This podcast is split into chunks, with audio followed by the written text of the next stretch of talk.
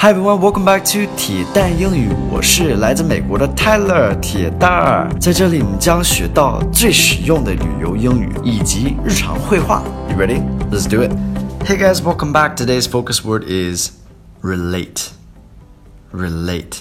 Relate is a really good word. It's a diverse word. We can use it in different ways. It's a root word for many other words.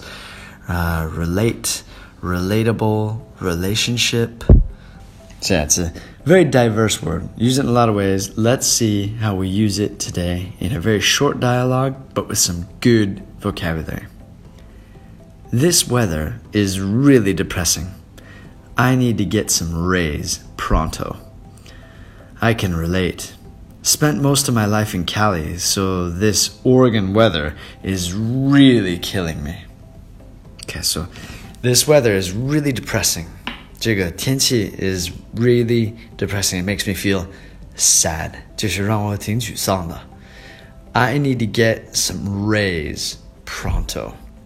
Rays means sunshine. So 光线，哎，呃，阳光的光线 rays. Pronto just means really fast. I need to get some rays pronto. This just means I need to get in the sun really quick. I need to get some sunlight.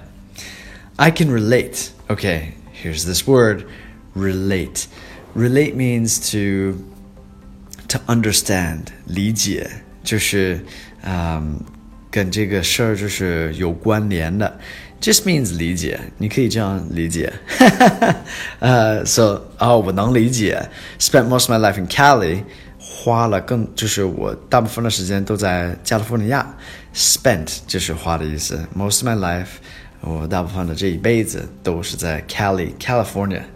Cali is short for California，那就是加州。So this Oregon weather is really killing me. 所以这个俄勒冈州的天气，这是我家那边，呃、uh,，really rainy, a lot of rain, is really killing me. 嗯、um,，是在杀我，但是不是在杀我，是在啊、uh, 让我越来越 sad, depressed. It's killing me. It's hurting me.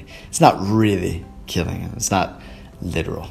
So, fun, short dialogue, but a lot to learn in it. So, uh, research this dialogue carefully. Good luck with it. If you guys learned something from today's lesson and enjoyed it, please show me by giving me a like. I appreciate all the support. Thank you guys for listening. I'll speak to you guys soon. Take care. Bye, guys.